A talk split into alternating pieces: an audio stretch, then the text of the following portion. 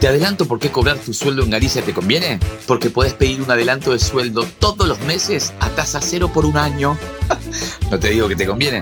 Empezá a cobrar tu sueldo en Galicia y llévate hasta 36 mil pesos en tu nueva tarjeta de crédito o pedí adelanto de sueldo a tasa cero durante un año. CFT, ATN, IT, a 0% adelanto de sueldo a tasa 0% por 12 meses válido hasta el 31 del 12 de 2021. Otorgamiento de tarjeta de crédito vigente hasta el 30 del 9 de 2021. Vigencia y condiciones en bancogalicia.com. No dejemos de cuidarnos. Usemos siempre tapaboca. Mantengamos distancia. Elijamos espacios abiertos. Ventilemos lugares cerrados. Para más información, entra a buenosaires.gov.ar barra coronavirus. Cuidarte es cuidarnos. Buenos Aires Ciudad. ¿Sabías que Voy es la primera low cost de combustible y que tendrá más de 100 estaciones a lo largo del país? Ya abrigo en Once, Junín, Tandil, Realicó, Azul y Chipoleti. El futuro llegó con energía posible, accesible y de todos. Para más información, ingresa a www.voyconenergia.com.ar o envía un mail a info@voyconenergia.com.ar. Voy con energía. Ahora con cuenta DNI de Banco Provincia podés enviar dinero a tus contactos sin necesidad de cargar el número de documento. Solo necesitas validar tu número de celular a la app y listo. Es muy fácil y rápido. Descarga cuenta DNI y empezá a disfrutar de todos sus beneficios. Banco Provincia, el banco de las y los bonaerenses. Estudia actuación en Timbre 4. Niños, adolescentes, adultos. Dirección Claudio Tolcachir. Informes en www.timbre4.com.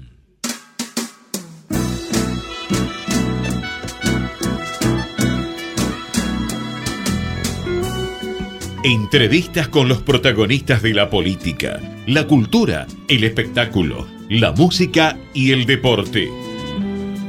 Un diálogo abierto para pensar desde una óptica diferente. Voces y memoria, los martes de 20 a 21 con la conducción de Hernán Dobri. Gritos do seu sangue. Buenas noches, bienvenidos a una nueva emisión de Voces y Memorias. Hoy nos acompaña un abogado, maestro, político y diplomático. Se recibió de docente en la Escuela Normal de Chascomús y luego de abogado en la Universidad de Buenos Aires. Fue profesor de educación cívica en colegios secundarios y también eh, abogado en el estudio de jurídico de su padre. En 1993 eh, ocupó su primer cargo político como, como convencional nacional de la Unión Cívica Radical. Seis años más tarde fue elegido diputado de la provincia de Buenos Aires. Tras finalizar su mandato, volvió a dedicarse al derecho y ocupó la Secretaría de Relaciones Internacionales de la UCR. En 2007 fue candidato a gobernador de la provincia de Buenos Aires y dos años más tarde fue electo diputado nacional en la lista de Acuerdo Cívico y Social y se desempeñó como vicepresidente primero de la Cámara. En 2011 fue candidato a presidente junto a Javier González Fraga en alianza con Francisco de Narváez, en la que obtuvo el 11,14% de los votos. Dos años después fue electo diputado nacional por el Frente Progresista Cívico y Social. En 2015 eh, fue uno de los grandes opositores a la alianza con propuesta republicana para conformar Cambiemos. En 2000, de entre 2014 y 2016 fue presidente del Comité Provincial de la UCR de la provincia de Buenos Aires y en la actualidad se desempeña como embajador argentino en España y Andorra. Hoy nos tomamos un café con Ricardo Alfonsín. Muchísimas gracias por acompañarnos. No, al contrario, Hernán, muchísimas gracias a ustedes. Qué linda biblioteca tiene. bueno, ahí también, no sé. El, Ah, no, no, se lo pregunto ahora porque obviamente la respuesta eh, es, es simple por su cargo de embajador, ¿no? Pero en, en la época que no era embajador, cuando tenía que completar el formulario de un hotel o, o de un aeropuerto, ¿qué ponía? Sí. ¿Qué ocupa, Abogado, ¿qué? la profesión. Sí, ah, la yo, ocupación. Cuando uno le pone la ocupación, no, no, sí, claro, Ricardo Alfonsín, casado, domicilio en tal lado, abogado. Sí, es, es, es, mi profesión, digamos. O sea, que, que por, por, por, encima de todas las cosas sigue, sigue siendo, el corazón sigue siendo de abogado. No, no, no. Yo diría que por encima de todas las cosas soy ciudadano con una gran preocupación política, si no, no se puede ser ciudadano. Después eh, diría que eh, me siento muy tomado por, todo lo que tiene que ver con lo político, pero como profesión, como, como, como medio de vida, además, eh, siento abogado. Soy abogado y seguí ejerciendo abogacía, la abogacía aún después de jubilado, asesorando y ayudando. Ahora, al momento de estudiar, siempre le quedó la cuenta pendiente de haber querido estudiar ciencia política en lugar de derecho. ¿Es así? Sí, ciencia política. Y bueno, porque, a ver, porque me gusta la política y porque a la política le hace falta teoría.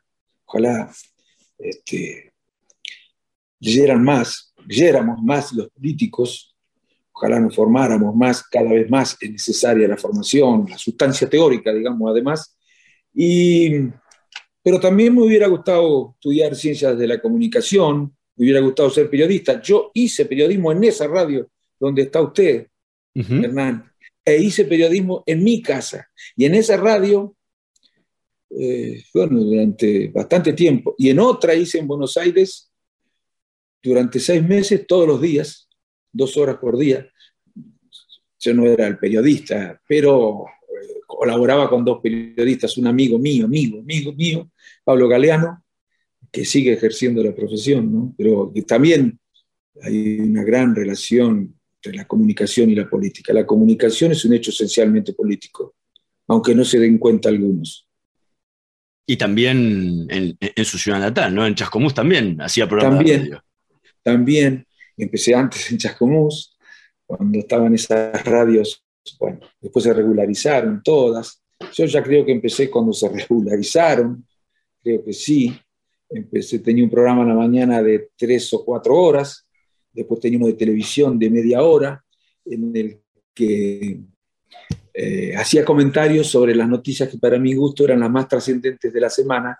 Bueno, yo las analizaba desde una perspectiva política radical, digamos. ¿Y qué lo atraía? ¿O qué lo atrae de los medios de comunicación? Digo, como, profesión, no, no de aparecer, ¿no? Los medios. No, claro, bueno, me, atrae mucho la tarea de comunicar. Yo creo que tiene que ver con la docencia, también la docencia me gustaba. Pero a ver, la, la política es esencialmente comunicación en democracia. Esto se ve claramente en una elección. Se me escucha la voz, ¿no? Porque hablo bajo. Este, esencialmente en la democracia. ¿Qué quiere uno? Que su candidato, que su partido tenga más apoyo que el candidato adversario o, el, que el partido adversario. Ahora, ¿cómo logramos eso? Tratando de que la sociedad comparta nuestras ideas. ¿Cómo puede compartir nuestras ideas o nuestros proyectos si no las conoce? ¿Cómo hacemos para que la conozca? A través de la comunicación. Pero ¿cómo hacemos para llegar a millones de personas? Nosotros vamos a los actos, juntamos 2.000, 3.000. Hoy en día son actos importantes. Eh, serían esos actos importantes, pero tenemos que llegar a millones de personas. Eh, es, bastante complejo el tema. No lo digo yo, lo dicen pensadores, una cabezas enormes así, que este es un problema serio que tiene la democracia que tenemos que resolver. No solamente los políticos, los intelectuales también tienen que encontrar una respuesta a esto, ¿no? No, no tampoco la tienen que encontrar solo los periodistas. Hay que ver cómo podemos garantizarle a toda la sociedad la posibilidad de escuchar todas las campanas, no ser manipulada. Consciente o inconscientemente, a veces uno dice cosas que no son ciertas creyendo que son ciertas, ¿no? Bueno, en fin. Muy importante la comunicación. Muy importante, pero central de la comunicación y política. No hay transformación posible, ni buena ni mala, si no hay una sociedad que está dispuesta a acompañar esa transformación. ¿Y cómo se logra que la sociedad acompañe tal o cual transformación? Bueno, en principio tiene que estar convencida de lo que uno propone y para eso tiene que conocer lo que uno propone. Y bueno, eso no es tan fácil, hacerle conocer y, comprender los alcances de lo que uno propone. No es tan fácil hacer política. Ahora, en, ese punto es algo que se que comparte y que se diferencia con su padre, porque los dos hicieron, los, dos hicieron, los dos hicieron tareas periodísticas pero el caso de su padre era más volcado a la gráfica y el suyo más hacia la radio. Sí, también hice gráfica, ¿eh? También y- y mi padre tenía un diario en Chascomús, Claro. tuvo un diario durante un tiempo y, bueno, y él viajaba mucho, iba a hacer política, entonces eh, teníamos que, que, cuando él no estaba, tratar de escribir nosotros, y yo era el que más escribía, sobre todo la columna de los domingos, este, no había mail para que él nos mandara desde otro lado, entonces cuando yo hacía ahí, y en mi pueblo, hasta, el 2011, 2008, 2009, por ahí este, escribía todos los domingos una columna, y bueno, eh, alguna experiencia con diarios partidarios o medios partidarios. Y después hice televisión y radio, que sí, me gusta más. La radio. Hmm. Sí, esa, e- e- esa llegada y ese contacto y ese y vuelta con el público que tiene la radio, ¿no? Sí. Eh, uno tiene, es una, yo yo decía siempre cuando empecé a hacer radio en Chascomú que no se puede hacer si uno no tiene eh, la ilusión de que lo están escuchando muchos. Claro. Si uno tuviera la certeza de que no lo escucha nadie, se volvería loco, estaría hablando solo. Pero en realidad, un día me invitan a hacer una radio abierta, no sé cómo se llamaba, en eh, una institución, la Sociedad Rural de Chascomús, que no tiene nada que ver con las sociedades rurales de ustedes conocen, de Buenos Aires, eso, ¿no? Eh, y hacen una radio abierta. Creo que era ahí, se hacía ahí, pero no lo organizaba la sociedad rural. Y ahí estaba lleno de gente. Entonces yo me abataté, digamos, ¿no? Cuando tenía que hablar adelante de tantas personas. Y me di cuenta que era al revés. Que uno podía, que yo ahora ya no, pero que podía hacer radio porque tenía la ilusión, o digamos que presuponía que no había nadie, que si los veía de carne y hueso frente a mí, no sé si hubiera, me hubiera atrevido a hacer el primer programa. ¿Y el- en algún momento dudó entre la posibilidad de, de ser abogado o, o- ser periodista? No, no, no, no. no. Ahora fue una empezar a estudiar. digo. Sí, sí, esa es una cosa que me, me, me, me asaltó de grande, digamos, la, la- la cuestión de la comunicación. Y sobre todo cuando empecé a hacer política, que hice de grande también. No, yo no, no, no, no hacía política de tan... Hacía, pero no asumía responsabilidades dirigenciales, digamos.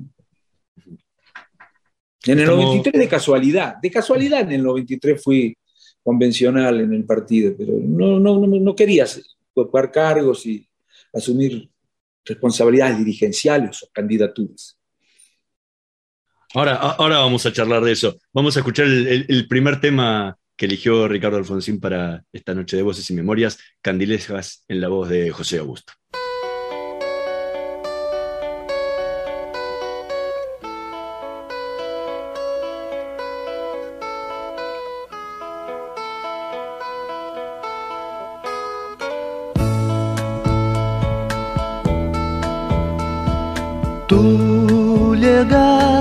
A mí cuando me voy. Eres luz de abril, yo tarde gris. Eres juventud, amor, calor, fulgor de sol. Trajiste a mí tu juventud cuando me voy. Entre candilejas te adoré. Entre candilejas yo te amé. La felicidad que diste a mi vivir se fue. No volverá, nunca jamás, lo sé muy bien.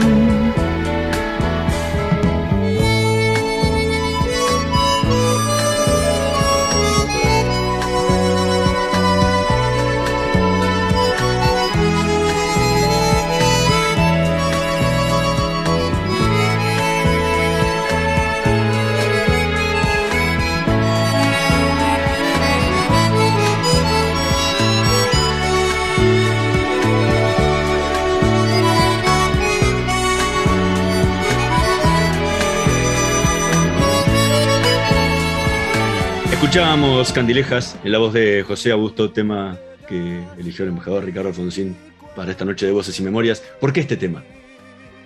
Ah, porque me encanta, es de Chaplin el tema. Y lo canta José Augusto, que para mí, bueno, eh, lo cantaba muy bien. Porque me produce algo, tiene una melancolía, eso. Y, con el tiempo este, me voy acercando a, ese, a esa edad en la que uno está diciendo que se va, ¿no? Tú llegaste a mí cuando me voy. Bueno, este, sé, me, me, me, imaginaba una historia que, que, me producía mucha melancolía. Y me sigue gustando esa canción mucho. Eh, recién comentaba que eh, inició su vida política eh, partidaria con cargos muy, muy tarde, o tarde, o avanzada en, en su vida. Eh, ¿Por qué? ¿Por qué no quería, no, quiso, o sea, uno podría decir, tenía el camino allanado porque con su apellido y en el partido lo tenía allanado, pero por el otro lado también está el peso de cargar con el apellido, ¿no? Sí, a ver, yo nunca me comparé con mi padre. Me comparaban mis adversarios internos, por supuesto porque sabían que perdían la comparación, ¿no? Pero yo siempre les decía, yo no soy Raúl, pero no soy el único que no soy Raúl, ¿no? O no soy el único que no es Raúl, hay muchos que no son Raúl. Por otra parte, yo no con el padre no compite. Pero yo no quería, no quería asumir responsabilidades, un poco por cómodo, y otro poco por, este, para que nadie dijera que me aprovechaba de, de, elementos, argumentos eh, extrapolíticos. ¿no? Nosotros somos un partido muy republicano y no quedaba bien, no queda bien que uno, por lo menos lo éramos, este, bueno, se aprovechara de vínculos familiares para hacer carrera política hacia adentro del partido. No quedaba bien. después cuando ya papá después del primer del gobierno, eh, que termina en 1989, ya no tiene tanta ascendencia, después vuelve a tenerla sobre el partido, bueno, allí sí me pongo a dar pelea porque presentía que se producían ciertas desviaciones eh, en el partido que contrariaban lo que habíamos logrado con el movimiento Renovación y Cambio, ¿no? que fue el movimiento que logra vencer sin proscripciones al justicialismo y sin hacer gorilismo. Ahora, ¿qué, cuánto, influyó también el haber vivido en una casa donde tenía un padre político que en las peores épocas del país le tocó sufrir lo, lo, que era el terror de formar parte de la PDH y compañía, y, sufrir todo lo que eran las consecuencias de la política en esa decisión de, no involucrarse directamente en lo partidario. Puede ser que haya ocurrido eso también, pero la que sufrió mucho, las mujeres de los políticos sufren, las mujeres de los políticos de raza, de los que se dedican a la política porque tienen vocación, así como un médico tiene vocación y no hay otra cosa que pueda hacer en su vida.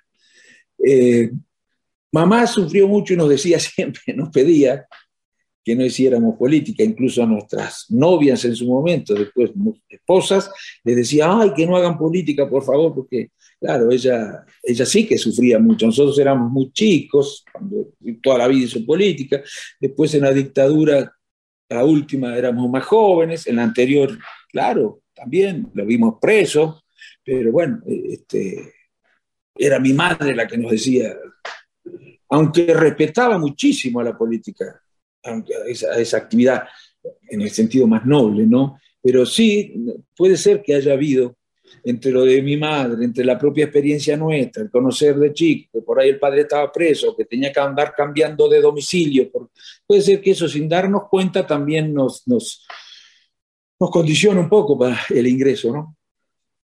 Sí, porque uno me imagino que indirectamente sufre esa ausencia, ¿no? Eh, yo no la sufrí, realmente. Yo le digo, también mi madre, que era una mujer muy inteligente, eh, nos explicaba siempre que, que, las ausencias de mi padre no tenían que ver con la indolencia, con, sí. cosas personalidad abandónica ni nada, no, que tenía que ver con una actividad muy noble. Siempre nos decía, siempre nos decía, una actividad muy noble porque se preocupa por los demás, y es cierto, político, si es de raza, tiene que incorporar a sus intereses los, los intereses de los terceros. Eso no es tan natural. Pero además, si es de raza, tiene que estar dispuesto a sacrificar los propios en nombre de los intereses de los demás. Bueno, y mi madre decía eso de la política, lo importante que era, pero decía no hagan política. Igual no decía, no porque, este, me acuerdo que ponía una estampita en casa que decía, la caridad bien entendida empieza por casa. Y ese era un reproche para mi padre. Bueno, este, bueno, porque él sufría la política, mi madre sufrió mucho, incluso cuando papá era presidente también. ¿Y cómo, y cómo cambió su vida a partir de, de esa campaña de, del 83 que lo va a, a catapultar a su, a su padre como presidente de la nación? No cambió tanto, porque a, a nosotros no nos conocía nadie. De manera que desde ese punto de vista no cambió nada, no es, no es que nosotros perdiéramos anonimato, perdiéramos libertades, no, no, no, en ese sentido no cambió. Sí eh, sumamos a, a, nuestra vida cotidiana la preocupación propia de quienes son hijos de un presidente. Un presidente vive permanentemente en situaciones de emergencia. Imagínense usted el tema de los cara pintadas, el tema de la inflación. La inflación a mí me angustiaba más que, que, que, que el tema de los cara pintadas, la inflación. Yo le tenía más temor a la inflación que, a, las, a la posibilidad de que se produjeran interrupciones institucionales. No sé por qué, porque no era racional el hecho de que tuviera más miedo a una cosa que a otra. Pero lo que pasa es que la inflación duraba, duraba, duraba mucho tiempo, ¿no? El... No pudimos con la inflación. ¿Qué sintió el día de ese acto en, en la 9 de julio de cierre de campaña eh, que, ha quedado, que ha quedado inmortalizado afortunadamente en todos los videos hoy? Eh, ¿Qué sintió en ese momento cuando lo escuchó a su padre ante esa multitud? la, a ver, la constatación de lo que me había dicho él, siempre, o siempre, cuando empecé a preguntarle dos o tres meses antes de las elecciones, le empecé a preguntar, viejo, ¿vos crees que ganábamos? Estaba seguro que ganábamos. Algunos radicales creían que no, él estaba seguro que ganaba. Y cuando vimos eso, ya antes habían ocurrido cosas que nos hacían presumir que se ganaban las elecciones. ¿eh? La sociedad había vivido mucha violencia, quería tranquilidad, paz, Estado de Derecho, y a eso lo garantizaba más la Unión Cívica Radical. Pero nosotros queríamos, además de garantizar eso, demostrarle a la sociedad que la justicia social forma parte de nuestra identidad con tanta fuerza de convicción como puede integrar la identidad del justicialismo. ¿no? Para nosotros, el radicalismo no es solo la república, el Estado de Derecho, eh, no es solo eso, es mucho más que eso. Son muy importantes, pero hay muchos partidos que, bueno, que se identifican con eso, pero que tienen pensamientos distintos a los nuestros. Nosotros somos un partido de centro-izquierda, por eso me cuesta entender lo que está pasando ahora. ¿Qué le, ¿Qué le pasó el día de las elecciones por la cabeza cuando, cuando llegó el resultado y, dije, y ganaron? Papá, bien, estábamos juntos, estábamos en una quinta cerca del Gran Buenos Aires, en el Gran Buenos Aires, cerca de San Isidro creo que era, y bueno, estábamos por la radio siguiendo la, los cómputos. Me acuerdo que cuando, creo que el que primero llegó fue el de, el de Antártida, pero cuando empezaron a caer varias, varias datos, informaciones de distintas provincias y el radicalismo ganaba un 90% de las noticias que iban apareciendo en los diarios. Yo le dije, viejo, hemos ganado las elecciones. dice, no, no, no, hijo, hay que esperar qué es lo, qué es lo que pasa en determinado distrito. Se refería a lo del Gran Buenos Aires, que tradicionalmente y a priori uno pensaba que tenía que ganar el peronismo.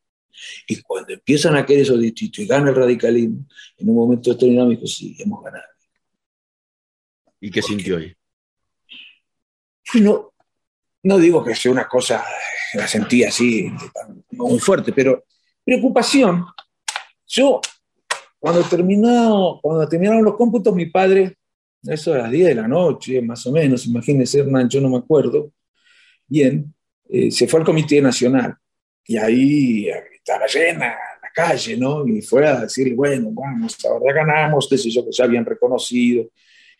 Pero yo no fui a casa, no fui, porque ya me estaba pensando, no, venía pensando de antes, el que gane en 1983 pierde en 1989, pensaba yo, porque eran tantas las demandas insatisfechas y las ilusiones que evidentemente generaba la democracia, que no tenía otra, no podía ocurrir otra cosa, porque no se iban a poder responder a todas las demandas. Además, en un mundo muy en crisis. Creo que hoy, bueno, aprecia con mayor objetividad y con más elementos de juicio lo que fue aquella transición.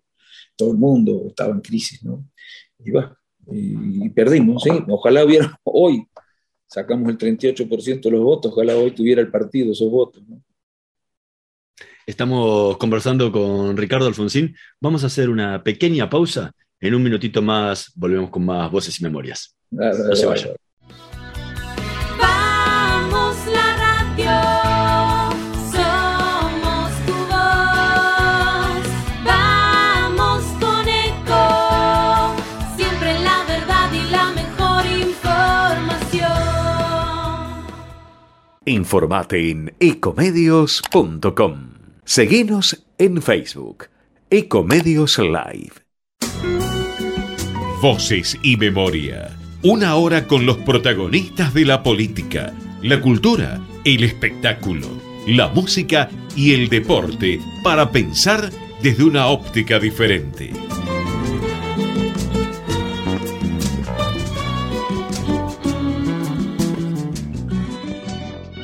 Seguimos en Voces y Memorias conversando con el embajador Ricardo Alfonsín. Eh, recién se, se, refería un poco a lo que fue el, el, momento de, de, que ganaron la elección en 1983. Eh, ¿Qué le pasó? ¿Qué sintió en el momento en que vio que a su padre le ponían la banda y le daban el bastón? No, sinceramente, por supuesto, debería estar muy contento, muy contento porque habíamos ganado las elecciones, volvía la democracia, porque en el fondo uno siempre piensa que a pesar de los temores, que las cosas se van a superar, ¿no? Pero yo realmente no me acuerdo, miren lo que les voy a decir, ¿eh? yo estuve en la, en, la, casa de gobierno cuando se hizo la transmisión del mando. Y para mí era, era incómodo, eh, eh, aunque parezca que no es así. Y la verdad estaba lleno de y responder preguntas que, bueno, uno por ahí no estaba en condiciones de responder adecuadamente. Así que lo que yo sentía, o lo, la, yo tenía ganas de que terminara lo antes posible eso para poder irme a Olivos a acompañarlo a mi padre. Porque de allí él se fue a Olivos.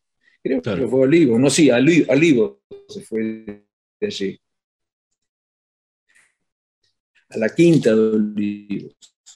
Y es una gran responsabilidad, no, propia, no personal, sino pues como radical y, como ciudadano, ¿no? y como hijo de mi padre, que las cosas salieran bien. Bueno, no, no, es, no fue, es, es duro. Este, pero bueno, así es para todos, no es que nosotros seamos así nomás, todos son así, todos. A ver, la política no es una cosa para disfrutarla. La política es para el sacrificio, para el esfuerzo, para el compromiso. Si uno la disfruta, hay algo que no está andando demasiado bien. No sé si sería demasiado, este, no sé, estoico, pero... ¿Y, ¿Y por qué es político entonces? Porque tengo una gran vocación por, por, por, tratar de influir. A ver, ¿qué es la política en el fondo? En el fondo, la tarea que tiene que ver con la organización de la sociedad. Las sociedades pueden organizarse de distintas maneras, en sus aspectos económicos, en sus aspectos judiciales, en sus aspectos educativos, de distintas maneras. Y bueno, de la forma en la que se organiza depende de la calidad de vida de la gente, las condiciones de vida de la gente. Y yo quiero, tengo esa vocación, ¿eh? que la gente viva de manera digna. Y eso se logra a través de la política. ¿Crees que no se logra a través de la política eso?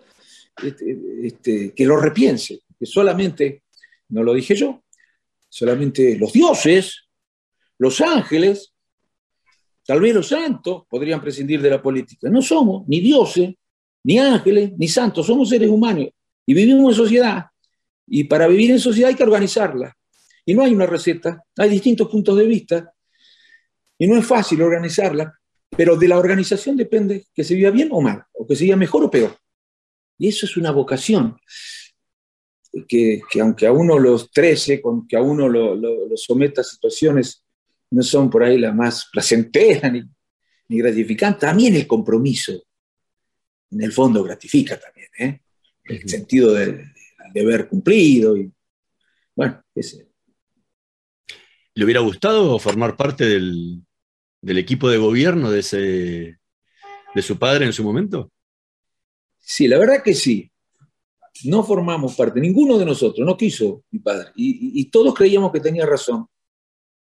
Todos creíamos que tenía razón. Yo no sé si estaba tan bien. Todos teníamos que tenía razón. Papá era en ese sentido también, él era muy de, esas personas que dicen, no hay que ser, sino también parecer, ¿no? Y decía, bueno, no, la familia, los hijos, los hijos este, no tienen que estar en el gobierno, ¿no? Bueno, y, este, y bueno, por supuesto, no, no, no, no lo contrariamos en eso. Yo no sé si, si sea lo mejor, no sé. Seguramente sí. ¿Y cómo, cómo vivió ese momento de la, de la Semana Santa de- del 87? Y con mucha angustia. 85. Sí, con mucha angustia, con mucha preocupación. Me acuerdo que decían, que dijo Felices Pascua. ¿Y qué iba a decir? Estaban esos militares allí pintados las caras de negro, caras fieras, fieras en el sentido de que no se sabía uno qué era lo que podían hacer y no era muy bueno lo que imaginaba que podían hacer, llenos de armas. Y, este, y el presidente, después de haberlos eh, transmitido la orden de que depongan a través de los mandos de las Fuerzas Armadas, los jefes que tenían esos hombres amotinados, bueno, cuando no, cuando no cedía, se, se va hasta Plaza de Mayo. ¿Qué podía haber pasado ahí? Podían haber matado, podían haber secuestrado y provocar un golpe de Estado. ¿Qué más podía haber pasado? Podía haber habido un enfrentamiento entre militares. Me acuerdo que cuando llegó de esa, de esa rendición, cuando llegó Olivos, nosotros seguimos todo el episodio de Olivos y al tanto, cuando venía, cuando se iba, y nos dijo, ¿se imaginan, hijo? Pero, él no, no, no dramatizaba ni, ni, ni, bueno, eh, dijo, ¿se imaginan lo que hubiera sido? Dice, gracias a Dios que se arregló esto, al día siguiente si se hubieran enfrentado con la sociedad, o porque algunos querían ir a intimarles, algunos ciudadanos, ¿no? O con el ejército leal, este, 50 cajones de un lado, 50 cajones del otro. ¿Cómo no íbamos a decir felices Pascuas si logramos evitar todo eso? Y no hubo ninguna. Y en este sentido tengo que reconocer que Aldo Rico yo se lo oí oír por televisión. Pues en ese sentido noble dijo, no hubo ningún acuerdo. Nosotros le dijimos que era lo que quería, el presidente escuchó y se fue. Y, nos, y depusimos la actitud. Esa famosa ley de punto de vida y evidencia, punto final y evidencia de vida estaban anunciadas durante la campaña. Cualquiera, cualquiera que se ponga a leer un poquito y a trabajar un poquito, verá que estaba anunciado durante la campaña eso. No se podía juzgar a todo. Imposible era. Tan, tan imposible era que algunos creían que no se podía juzgar a nadie. Claro. Justicialismo decía que había que derogar las leyes de autoamnistía, que había que aplicarlas porque no se podían derogar. Pero no porque por claudicación, sino porque desde mi punto de vista no hizo una adecuada medición de la correlación de fuerzas. ¿Cuánto poder tiene la democracia para poner en juicio a los militares que nos habían gobernado hasta hacía 24 horas y cuánto poder tiene el poder militar para evitar que eso ocurriera? Yo creo que lo midieron mal, creyeron que no se podía hacer nada y para no volver a las interrupciones institucionales y nuevas violaciones a los derechos humanos, bueno, eh, consintieron y, no, y se negaron a, a- en la campaña, decían que no, iban a- no se podía derogar la ley de autoamnistía. El Partido Radical dijo que sí y juzgó a, había como 150 personas presas al terminar el mandato. ¿Qué sintió en el 9 de julio del 89 cuando, cuando su padre tuvo que dejar anticipadamente el poder? ganas de encerrarme y además me, saqué las ganas porque durante, bueno, trabajaba por supuesto, pero no escuchaba radio, no miraba televisión, no, no, no. Me, cerraba a leer, a escuchar música durante no sé cuántos meses habré estado, habré estado dos o tres meses. dos, tres meses así, así sin- desconectado del mundo, hasta que, bueno, se fue normalizando la situación anímica.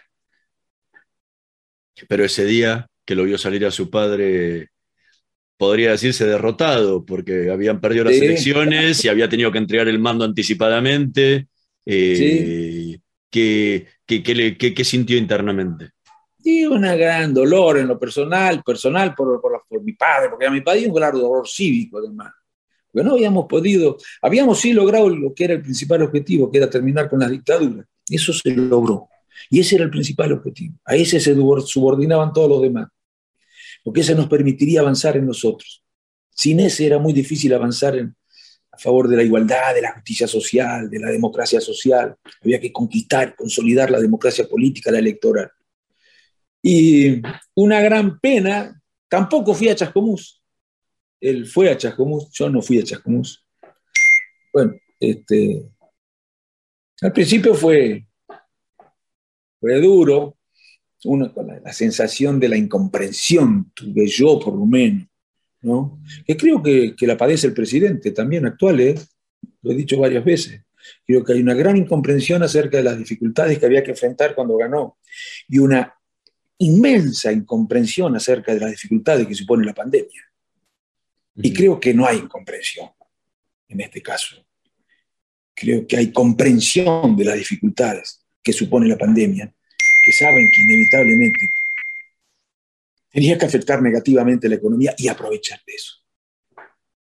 Nosotros vivimos normalmente metidos en la vorágine del día a día de, Sí. de la política, de la economía, de los problemas internos que tenemos todo, todo el día. ¿Cómo se ve desde miles de kilómetros de distancia eh, cuando uno Sí. tiene la posibilidad de abstraerse y salir del país, salir del día a día y mirarlo como desde arriba, ¿no? Miren, miren, yo les digo, este, yo cuando, pero cuando hablo de, de que algunos hay incomprensión, comprensión, que aparece como incomprensión o comprensión acerca de los problemas y, y procuran atribuir los problemas solamente al gobierno para capitalizarlos electoralmente, me refiero a los políticos. Es una obligación republicana, no, no tergiversar el debate público. No es tan fácil de cumplirlo, pero bueno, eh, no me desengancho yo acá. Yo estoy enganchado por la política local de acá y por la política de allá, local de Argentina, porque me engancho en esta también. A veces me, confundo, pero me engancho en esta también y, y- y sigo la de. Y con, con mucha. ¿Cómo decir? Bueno, con mucha preocupación sigo la política argentina. Me preocupa mucho el debate actual. Mucho. Ujú. Es decir, ting, son mensajes que me caen, ¿no? Este, bueno, eh, me preocupa mucho el debate. Creo que de la calidad del debate depende la calidad de la elección ciudadana. Cuando el debate no es transparente, cuando el debate no es todo lo honesto que tiene que ser intelectualmente, cuando no es un debate ilustrado, cuando no se informa suficientemente, cuando hay mucha bronca, ¿eh? la calidad de la política se afecta y la calidad de, de la elección ciudadana también se puede afectar. El- estamos escuchando, estamos conversando con el doctor Ricardo Alfonsín. Vamos a escuchar el segundo tema que eligió para esta bien. noche de Voces y Memorias, Nanas de la Cebolla, en la voz de Joan Manuel Serrat.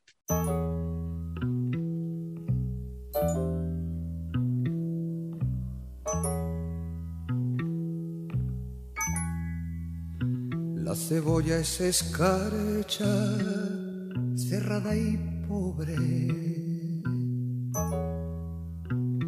Escarcha de tus días y de mis noches.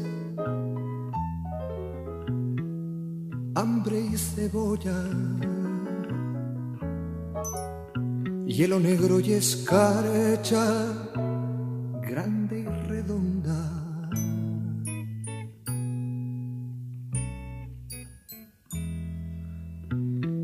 la cuna del hambre mi niño estaba.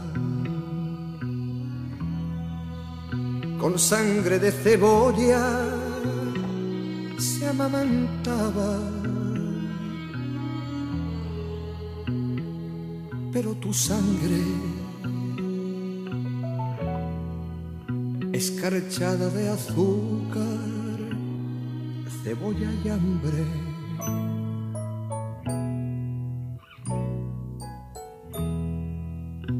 Una mujer morena, resuelta en luna, se derrama hilo a hilo sobre la cuna. Ríete niño, que te traigo la luna cuando es preciso.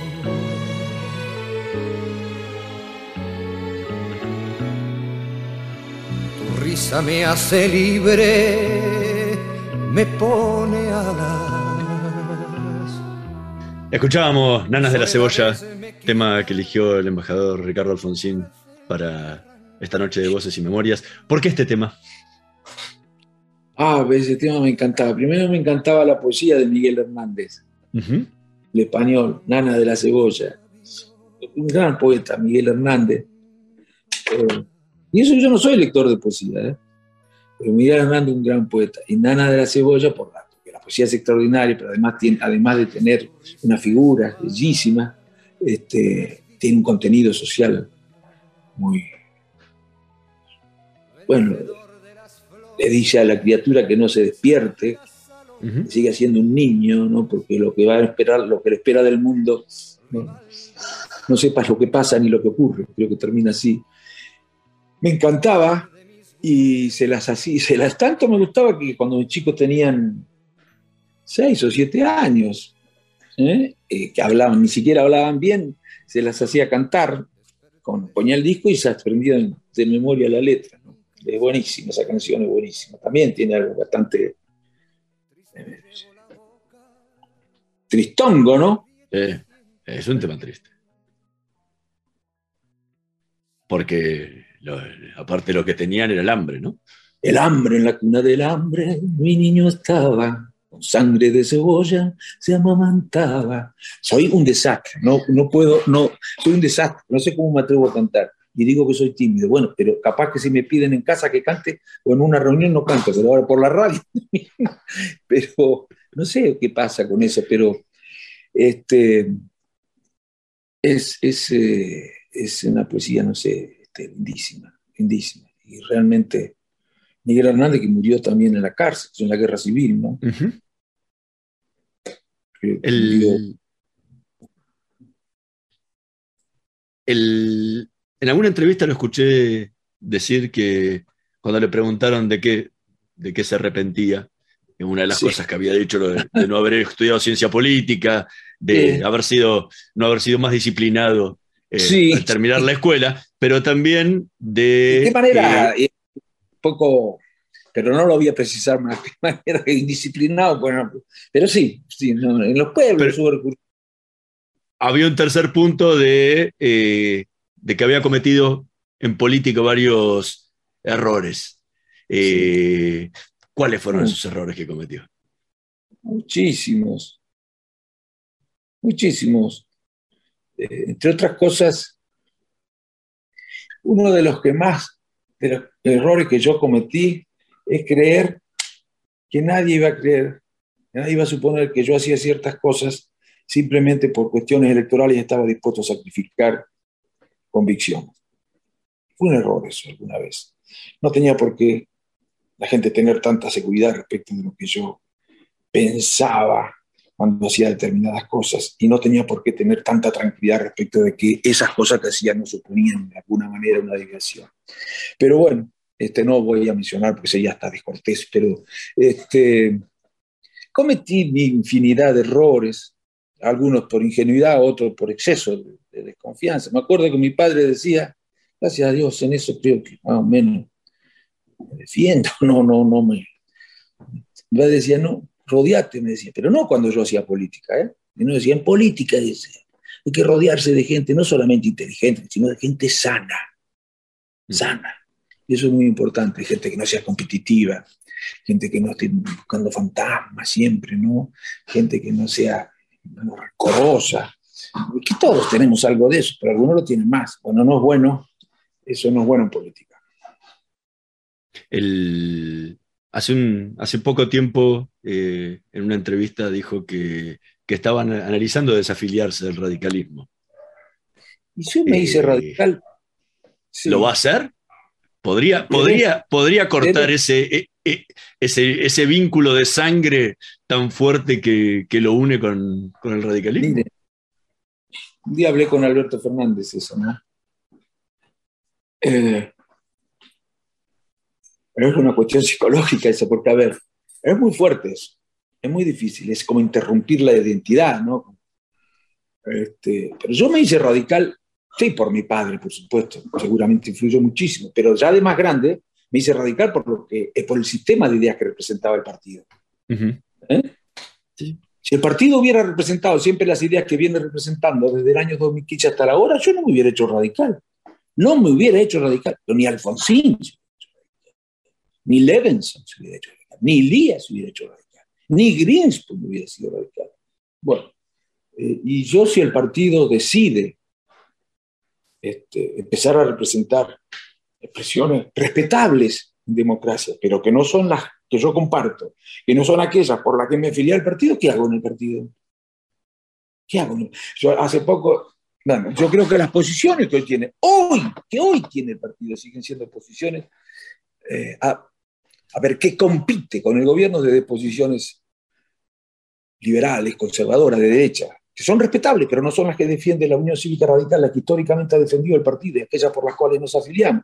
Si no les parecen progresistas, o si hay cosas que no les gustan del gobierno, bueno, muy bien que se diferencien, pero no, tienen, no están obligados a formular alternativas conservadoras de derecha que nada tienen que ver con nosotros.